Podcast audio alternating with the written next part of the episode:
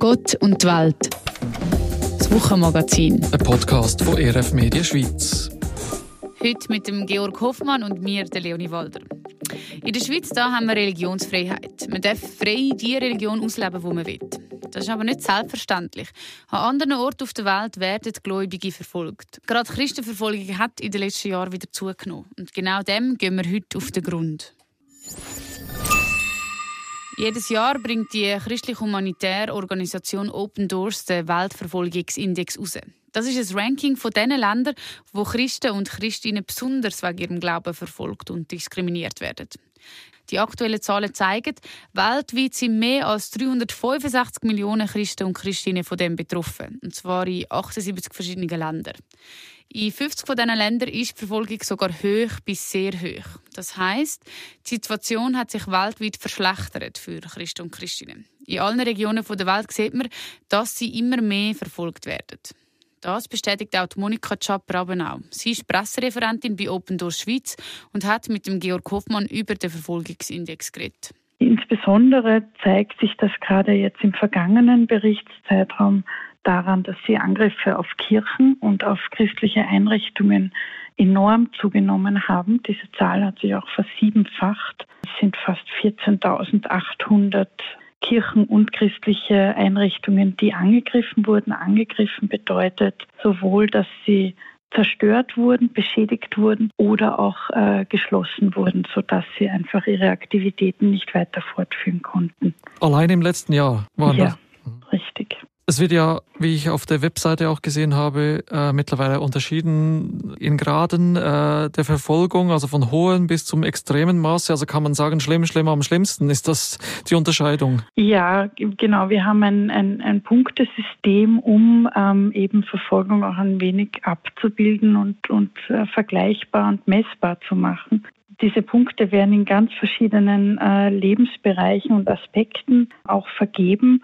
So ergibt sich dann eben auch diese Abstufung. Das heißt, alle Länder, die mindestens 41 Punkte in diesem System erhalten haben, ähm, haben hohe Verfolgung und dann gibt es eben noch die anderen beiden Stufen. Die Top 50 Länder, die wir derzeit auf dem Index abbilden, sind äh, beide nur mehr in den beiden obersten Kategorien, also sehr hohe Verfolgung und extreme Verfolgung, ähm, weil sich die Situation überall so verschlechtert hat. Da gibt es ja auch so die üblichen Verdächtigen, die man schon seit Jahren auf diesem Index äh, sieht? Oder gibt es allenfalls auch geografische kulturelle Trends, die sich auch verschieben, verändern, verschlimmern oder im besten Fall verbessern? Subsahara-Afrika ist eine Region, die wir jetzt schon länger äh, mit Sorge beobachten und da ähm, hat sich das einfach fortgesetzt, ist in dem Sinn also nicht neu, sondern einfach wesentlich intensiver, dass immer mehr Länder in der Region äh, hier massiv betroffen sind und auch äh, extremer Gewalt äh, ausgesetzt sind. Die Christen, die dort leben, wo es sich jetzt massiv zugespitzt hat, ist äh, Indien. Indien, ähm, da waren die Vorfälle im vergangenen Frühling äh, in Manipur, wo äh, extrem viele Christen äh, vertrieben, auch getötet wurden und eben auch Kirchen zerstört wurden. Äh, das war wirklich eine regionale Zuspitzung, würde ich sagen. Ähnlich haben wir das beobachtet äh, beispielsweise in Nicaragua, also wieder eine ganz andere Region, wo sich im vergangenen Berichtszeitraum die Lage auch extrem verändert hat. Äh, Nicaragua ist von Rang 50 auf Rang 30 aufgestiegen. Also das ist wirklich enorm. Und dort hat es auch damit zu tun, dass die Meinungsfreiheit vom Regime massiv eingeschränkt wurde und das nicht nur, aber auch besonders Christen betrifft, wo auch Menschen dann ins Gefängnis kommen, äh, beispielsweise der katholische Bischof dort ähm, und ihm auch die Staatsbürgerschaft entzogen wurde. Viele äh, Kirchen geschlossen wurden, auch äh, christliche Universitäten geschlossen wurden. Das sind beispielsweise äh, so deutliche Entwicklungen. Wo, wenn überhaupt, gibt es sagen wir mal, Entspannung, im besten Fall Verbesserung, auch äh, bezüglich äh, Religionsfreiheit allgemein? Wir sehen leichte Verbesserungen zum Beispiel äh, in Kolumbien, wo insgesamt die Gewalt etwas zurückgegangen ist. Ähm, die Gewalt, die dort oft von den bewaffneten Rebellengruppen ausgeht, auch von den Drogenkartellen. Und das hat sich etwas beruhigt und damit ähm, ist es auch für Christen etwas weniger äh, schlimm geworden. Was wir auch beobachtet haben, ist, ähm, dass in Mali, obwohl die Situation sich auch zugespitzt hat durch den Militärputsch, der dort stattgefunden hat, sich dann dennoch die Lage für Christen etwas entspannt hat. Aber auch hier ist äh, einfach die Zukunft sehr offen, weil die Gesamtsituation und die politische Lage des Landes derzeit einfach nicht geklärt und instabil ist. Hier in der Schweiz könnte man sich ja auch fragen, sind wir diesbezüglich auch eine Insel in Anführungszeichen, äh, Religionsfreiheit noch gewährleistet? Sind wir eine Ausnahme oder auch umliegende Länder? Ja, weltweit betrachtet ist es tatsächlich so, dass es immer weniger Länder gibt, wo wirklich Religionsfreiheit herrscht. Und die Schweiz ist äh, glücklicherweise eines davon, die Schweiz sowie ähm, auch die umliegenden Länder der Europäischen Union, würde ich sagen, ähm, wo Religionsfreiheit in der Verfassung verankert ist und auch tatsächlich äh, umgesetzt ist, auch im Rahmen der Europäischen Menschenrechtskonvention. Aber ja, richtig, das ist heutzutage nicht mehr die Norm, muss man sagen. Was geht es uns an? Was bringt es uns, die Situation zu kennen? Vielleicht betrifft es uns künftig ja doch dann auch in gewissem Maße.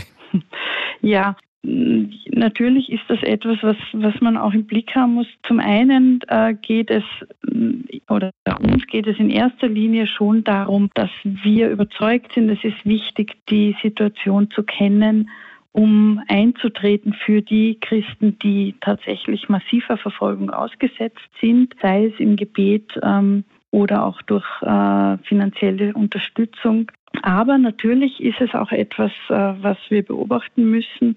Gerade wenn wir hier die Bibel betrachten, dann ist Verfolgung etwas, was ganz eng verbunden ist mit dem Glauben, mit der Nachfolge Jesu.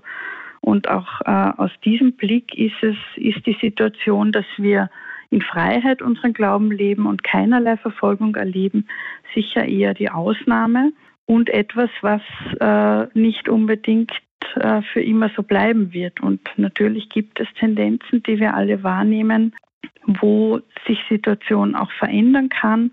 Und wir sind fest überzeugt, dass es extrem wertvoll ist, hier hinzusehen, auch selbst zu lernen von den Christen, die jetzt schon Verfolgung erleben und uns damit auseinanderzusetzen und uns vorzubereiten, damit wir dann äh, eben nicht überrascht sind und äh, nicht wissen, wie wir damit umgehen sollen.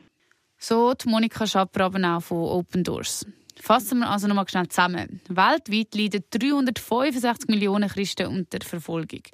Die nimmt vor allem in der Subsahara und in Indien zu. In einzelnen Regionen, wie zum Beispiel in Kolumbien, da wird es besser. Für uns fühlt sich das vielleicht eher alles ein bisschen weit weg an. Aber eben, es ist die Realität für ganz viele Leute. Und, wie es Monika Schabraben auch erwähnt hat, auch in der Bibel ist Verfolgung immer mal wieder ein Thema. Es steht zum Beispiel, dass Jesus selber zu seinen Jüngern gesagt hätte, dass sie gefoltert und auf der ganzen Welt gehasst werden, weil sie sich zu ihm bekennen. So steht das nämlich im Matthäus-Evangelium. Im Bericht von Open Doors gehört Indien zu den Ländern, wo das Christentum stärker unter Druck gesetzt wird. Da wollen wir noch ein bisschen genauer anschauen und für das haben wir mit dem Mario Musima geredet. Auch er macht sich stark für verfolgte Christen und Christinnen weltweit. Er ist nämlich Projektleiter beim Hilfswerk AVC, das heißt so viel wie Aktion für verfolgte Christen und Notleidende. Und auch sie spüren eine starke Zunahme an Angriffen auf Kirchen in Indien. Gerade letztens sind 40 Pastoren eingelocht worden, mit heiß und kaltem Wasser überschüttet, dass sie 24 äh, Stunden lang, ähm, jetzt haben wir angefangen, Christen auch äh, plagen, zum Teil im Gefängnis, vor allem Nordindien und so weiter. Also Indien ist, ist wahnsinnig groß. Der Modi, der, der ist ein, ein brennender Hindu und Moslems kommen die Hindus, äh, Christen kommen dran, Sikhs zum Teil und der will den hinduistischen Staat machen und nur schon das und in Indien ist eine wahnsinnige Zunahme in, gewissen Bundesstaaten. Die anderen Bundesstaaten sind ziemlich christlich, aber in den hinduistischen Bundesstaaten ist ist äh, ganz stark wird das Menschenrecht eigentlich äh, vernachlässigt mit dem Antibekehrungsgesetz, wo, wo man dann so kann Christen einlochen Und eben die Fälle haben in den letzten Jahren stark zugenommen. Ganz allgemein ist es immer dann gefährlich, wenn eine Regierung der Bevölkerung eine Religion aufdrängen will. Wenn Religion und, und Politik sich vereint, das ist etwa die schlimmste Form von Verfolgung. Das sehen wir ja gerade im Nordkorea. Äh, wo eigentlich fast der Kim Jong-un ein Gott ist und so weiter. Da, das ist schon etwas, wo, wo einem zu denken gibt. Nordkorea ist auch gerade darum auf dem Platz 1 von dem Weltverfolgungsindex, der zeigt, in welchen Ländern das Christen am meisten verfolgt werden. In der Schweiz gilt die Religionsfreiheit und Meinungsfreiheit. Ein Privileg, das wir unbedingt beschützen und bewahren müssen. Davon ist Mario Musima überzeugt. Weil es kann sich auch immer wieder ändern. Für ihn ist es darum wichtig, dass wir nicht einfach auf unserem Privileg ausruhen, sondern uns auch stark machen für die Werte, die uns wichtig sind. In der Schweiz und auch international. Also ich wollte die Welt schon nicht schwarz sehen, aber ich habe manchmal das Gefühl, wir, wir schlafen und wir sollten wirklich auch wieder aufstehen für unsere Werte. Ähm, denke, wir können den Einfluss nehmen, gerade für die gefangenen Christen im Iran und so weiter. Das ist eine absolute Schweinerei. Da werden Christen gefoltert im Iran, zum Tod verurteilt, wenn jemand die Religion wechselt. Und wir können Briefe schreiben, wir können Botschaften anschreiben, wir können sogar Briefe in die Gefängnis schreiben, wir können beten. Oder das heisst ja betet, freie Schweizer betet. Jetzt sind wir noch frei, aber erst, wenn wir dann unter Druck sind, fangen wir an beten, wie die Eidgenossen. also wir könnten jetzt schon äh, äh, Gott ins Ohr legen, für gewisse Ungerechtigkeit in dieser Welt. Und ähm, das ist ja das, was eigentlich Jesus möchte. Er möchte, dass wir Liebe leben und dass wir auch für die Ungerechtigkeit einstehen. Und wenn wir das nicht machen, dann, äh, verschuldigen wir uns, habe ich das Gefühl. So der Mario Mosima vom Hilfswerk AVC. Für ihn ist es also klar, auch wir haben Möglichkeiten, um uns dafür einzusetzen, dass die Verfolgung weltweit eben abnimmt und nicht noch mehr wird. Wir haben dann auch noch mit einer weiteren christlichen Organisation geredet, die sich einsetzt für Religionsfreiheit und Menschenwürde. Und zwar mit CSI. CSI, das steht für Christian Solidarity International. Und zwar haben wir mit einer Projektleiterin von CSI reden. Aus Sicherheitsgründen nennen wir sie da jetzt einfach Melissa. Sie ist zuständig für Projekte in Indien und Pakistan und dort immer mal wieder auch vor Ort. Darum ist es besser für sie, wenn ihr Name nicht so an die Öffentlichkeit kommt. Von ihr haben wir wissen, wie die Verfolgung von den Christen und Christinnen, die sie einmal besucht im Ausland, in denen ihrem Alltag spürbar ist.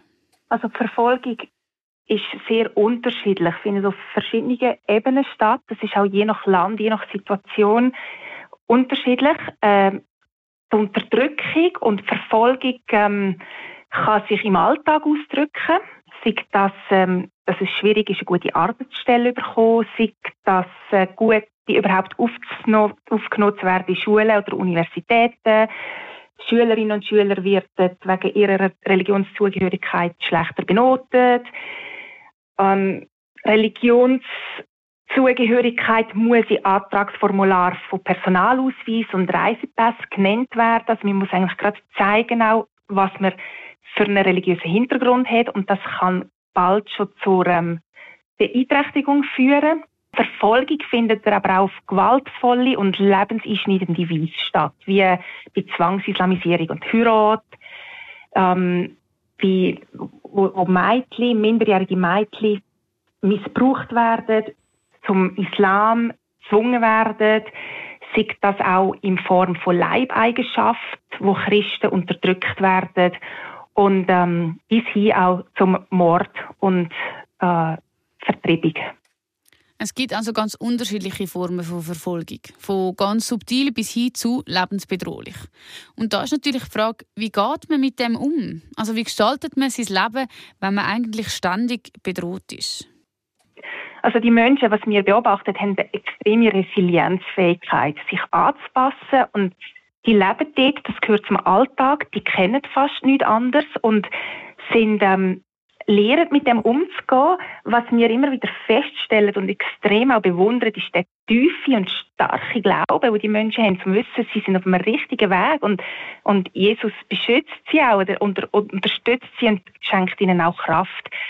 Die, ähm, das Leid oder die Unterdrückung, Verfolgung bringt Menschen auch zusammen. Also wir sehen auch eine starke Einheit unter den Christen in diesen Ländern dass sie sich gegenseitig unterstützen. Wir haben verschiedene Projekte, die auch Netzwerk bildet, dass Menschen sich gegenseitig eben auch können kennen und unterstützen, dass Menschen lernen, was sie für Recht haben, wie sie sich rechtlich einsetzen können und das stärkt die Menschen. Äh, gerade auch in Verfolgung wissen, was, wo sie sich hinwenden können. Und was wir auch sehen, äh, was, sehr, äh, was uns auch sehr ähm, berührt, ist, dass das Gebet für die Menschen so wichtig ist. Also jetzt gerade in Indien, in Jharkhand, das ist der Staat, der Bundesstaat mit der dritthöchsten Christenverfolgung, wo ganz viel, vor allem Frauen, Gebetsgruppen gebildet haben, dass sie unter der Woche sich treffen, zum miteinander beten, um sich gegenseitig auch unterstützen, weil es zum Teil gefährlich ist, in Gottesdienst zu gehen, weil die Leute beobachtet werden, weil Gotteshäuser ähm, angegriffen werden und dass die Leute dann einfach neue Formen finden, um eben miteinander beten und sich gegenseitig treffen und ermutigen. Ins Gebet gehen, das kann man auch aus der Distanz. Die CSI veröffentlicht darum auch immer wieder aktuelle Gebetsanliegen auf ihrer Webseite. Und sie organisieren auch Mahnwachen, um auf das Schicksal von verfolgten Christen und Christinnen aufmerksam zu machen. Die Resonanz auf die Anlässe in der Schweiz ist sehr gross. Wir haben vor zehn Jahren angefangen mit drei Städten. Inzwischen sind es 59 und die Mahnwachen werden lokal von freiwilligen Leuten durchgeführt. Und dass wir in zehn Jahren so gross sind können wachsen, zeigt ja, dass ein riesiges Interesse da ist. Und dass Menschen auch das Bedürfnis haben, die Solidarität zu zeigen und hier in der Schweiz einzustehen, ihre Stimme zu erheben. Und wir sehen auch, dass je grösser oder je mehr die Mannwach wächst, desto mehr auch Medieninteresse wächst. Also ganz viele Lokalzeitungen, sogar an äh, gewissen Orten das lokale Fernsehen sind vor Ort, schreiben darüber, berichten darüber. Und das ist eine, eine grosse Kraft, auch wenn man sieht, dass in so vielen Schweizer Ortschaften an dem Tag das Flämmchen von dieser Solidarität mit verfolgten Menschen aufflammt. Es gibt also eine Resonanz darauf, die zeigt, dass sich auch Leute in der Schweiz mehr und mehr bewusst werden, dass man wegen dem eigenen Glauben kann verfolgt werden Und das bringt einem eben auch zusammen. Die Mahnwachen von CSI sind überkonfessionell organisiert. Das heißt, verschiedene Kirchen oder auch ganz andere Institutionen arbeiten zusammen und das hat auch eine Wirkung gegen aussen. Wir sehen auch Passanten, die vorbeilaufen. Viele Passanten bleiben stehen, lesen die Statements, die man auf umgehangenen Plakaten auch hat viel nicken, äh, finden das eine gute Sache, finden das ähm, unterstützenswert. Also es zeigt, es findet Anklang auch in der Gesellschaft. Die Leute bleiben stehen, sind hören, wenn, wenn mehr wissen, was denn da eigentlich abgeht. Gerade jetzt im letzten Jahr, im 2023, ich denke, weg der auch schwierigen Weltsituation, habe ich das Gefühl, sind die Menschen wie sensibilisierter und für so Sachen oder so wenn sie gesehen haben, da hat es Menschen, die einstehen für das Gute, die einstehen für die Verfolgten, die einstehen für den Frieden. Und ich glaube, die Menschen sind wie viel ähm, berührter und, und empfänglicher für so etwas. Also wir haben ganz eine grosse Anteilnahme gespürt von auch Passanten, die einfach vorbeigelaufen sind.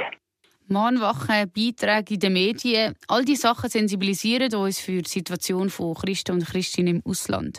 Aber natürlich auch für alle anderen, die wegen ihrem Glauben verfolgt werden. Ja, und wie ist das bei euch? Wie stark befasst ihr euch mit Religionsfreiheit? Was macht euch vielleicht in Bezug auf das auch Sorgen? Lasst uns das sehr gerne wissen. Schreibt uns auf erf-medien.ch-podcast. Wir freuen uns, von euch zu hören.